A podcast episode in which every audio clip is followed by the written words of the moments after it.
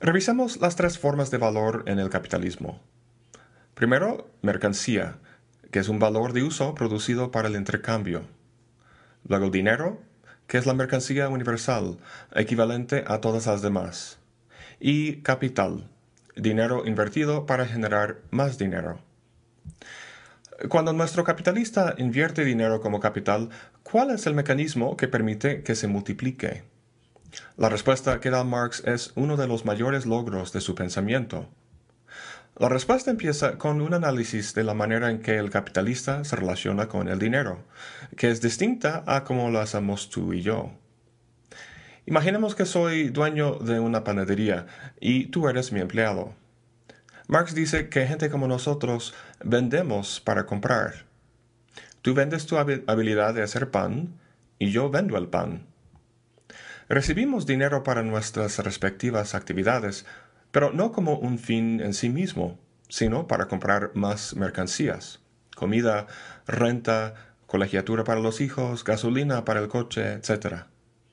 El ciclo que se nota aquí es mercancía, dinero, mercancía o MTM. La venta y compra de mercancías mediante el dinero. El capitalista, en cambio, no es un mero productor como nosotros, sino un dueño de, dinero. El ciclo que él atraviesa es dinero, mercancía, dinero, o DMD. Él compra mercancías para luego venderlas. En otras palabras, gasta dinero para ganar dinero. Obviamente termina con más dinero de lo que empezó, no de, sino de prima. Este dinero inicial no es meramente dinero, sino capital, dinero invertido para generar ganancia o plusvalía. ¿Qué hace con este de prima? Pues no es todo ganancia. Es probable que haya pedido prestado una porción del capital, por lo que tendrá que pagar interés sobre el préstamo. Y es probable que rente equipo, locales, etc., por lo que una porción va para pagar renta. Lo que queda es ganancia, la cual puede usarse para sus gastos personales, este, comida, viajes, colegiatura, etc., como el resto de nosotros, o como capital para invertir nuevamente. Entonces, tenemos un dinero original D que por medio ah, de un proceso todavía misterioso produce una cantidad mayor de prima. De D' se quita interés, renta y gastos personales. Si lo que queda, digamos, de 2, es una cantidad mayor al de original, entonces lo que tenemos es una acumulación de capital. Lo que vemos en la sociedad es la proliferación casi exponencial de mercancías, pero lo que posibilita eso es la acumulación de capital. Hasta ahora Marx ha esbozado cómo el capitalista se relaciona con el dinero, qué hace con él, pero no está claro todavía el mecanismo que permite la generación de plusvalía. ¿De dónde viene? Pues hay varias posibilidades. Una es que el capitalista podría simplemente subir sus precios para sacar más ganancia. Podría cobrar 60 pesos por lo que, según el tiempo socialmente estándar, vale realmente 50. Esto no funciona debido a la competencia. O bien sus clientes irán a comprar de sus rivales, o sus propios rivales subirán sus precios también. En todo caso, esta estrategia fracasa. Otra posibilidad es que cuando no hay competencia y un capitalista tiene un monopolio en el mercado, es muy fácil subir los precios. Sin duda, mucha ganancia puede generarse de esta forma, pero las ganancias de monopolios constituyen un porcentaje pequeño del total de plusvalía generada a escala mundial.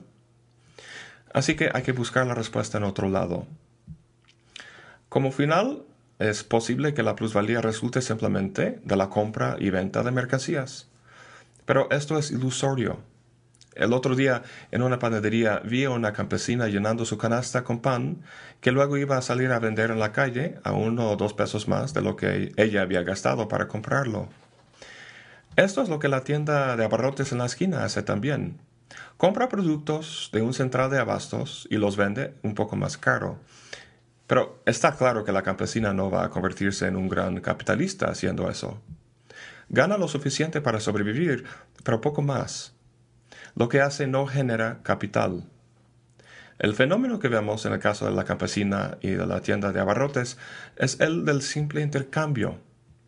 Y es fácil identificar la naturaleza del capitalismo con este proceso porque es lo que vemos en todas partes. Pero Marx fue más allá del mero intercambio de mercancías para ver que en el proceso de DMD' lo que se tiene es un proceso de producción. El capitalista compra mercancías capaces de generar o producir nuevas mercancías. En eso reside el secreto. ¿Qué tipo de mercancía puede ser eso? Pues la respuesta de Marx es el poder de trabajo del ser humano.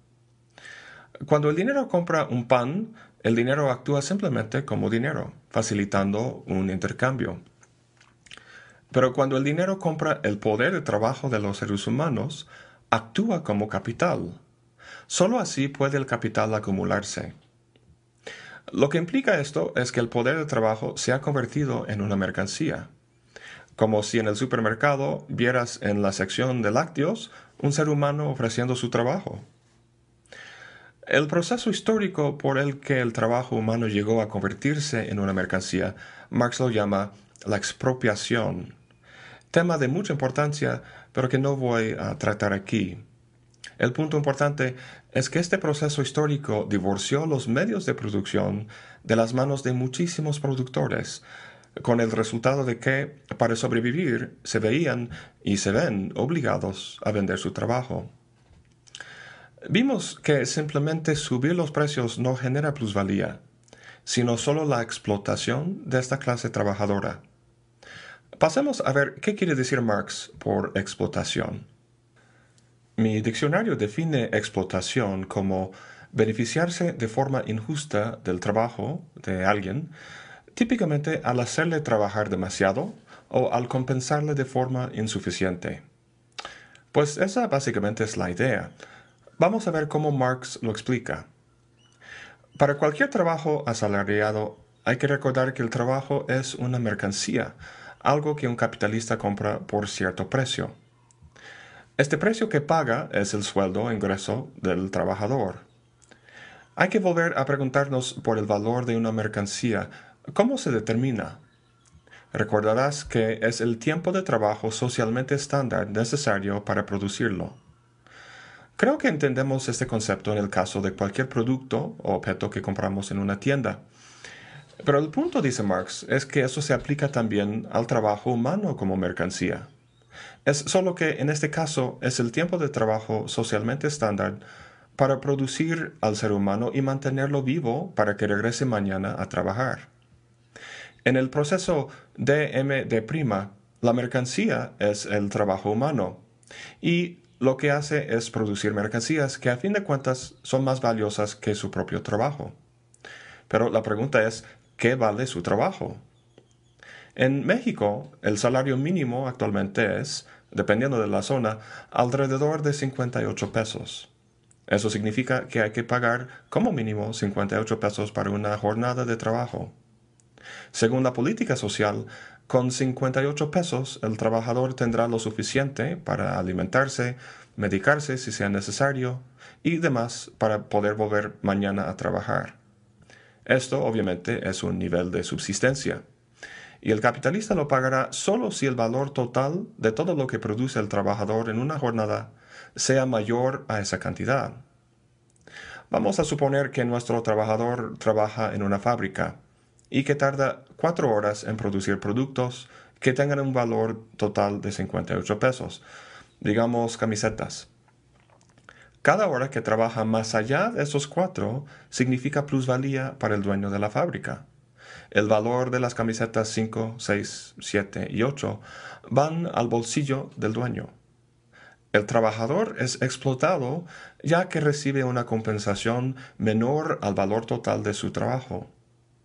Piensa que le está pagando por todo el día, pero la verdad es que su sueldo corresponde a solo una porción de la jornada. Si no fuera así, no habría ganancia. Había dicho que la mercancía secreta que el capitalista compra es el trabajo humano, pero no es la única. Desde luego, compra materia prima, maquinaria, etc., o sea, los medios con los que trabaja el trabajador. Pero la ganancia es producto únicamente de la acción del trabajo humano. Para Marx, el capital toma dos formas, capital constante y capital variable. Como acabamos de ver, el valor del, trabajo, o sea, el valor que el trabajo agrega a una mercancía, puede variar y así permitir la posibilidad de plusvalía. El trabajo humano entonces es el capital variable. El capital constante es la materia prima, la maquinaria, etc.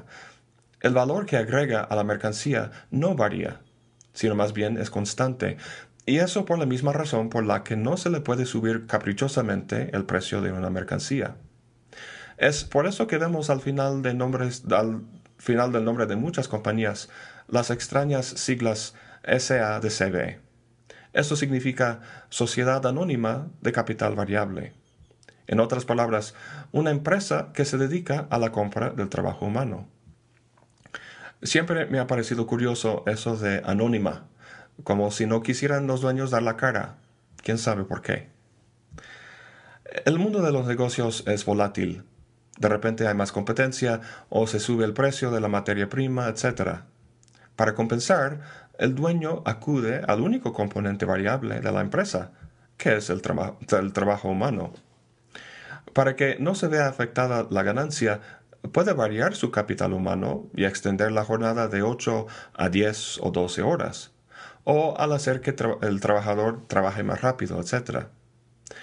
Esto le ahorra dinero para el capitalista, pero explota al trabajador.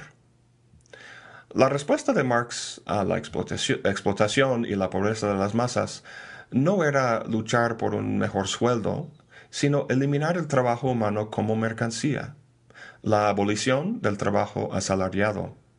Su respuesta, como sabemos, era el comunismo, donde la clase trabajadora gobierna a sí misma y produce un excedente material para responder a las necesidades humanas reales. Una producción cooperativa y colectiva para el uso compartido. Esté uno de acuerdo o no con la noción del comunismo, su análisis del capital sigue muy vigente hoy en día. Los excesos catastróficos que hemos visto últimamente en los mercados financieros recalca la importancia que puede tener Marx y su análisis para discusiones contemporáneas sobre nuestra situación y posibles soluciones para remediarla. Pues eso es todo para hoy. Muchas gracias por acompañarme. Hasta la próxima y buen provecho.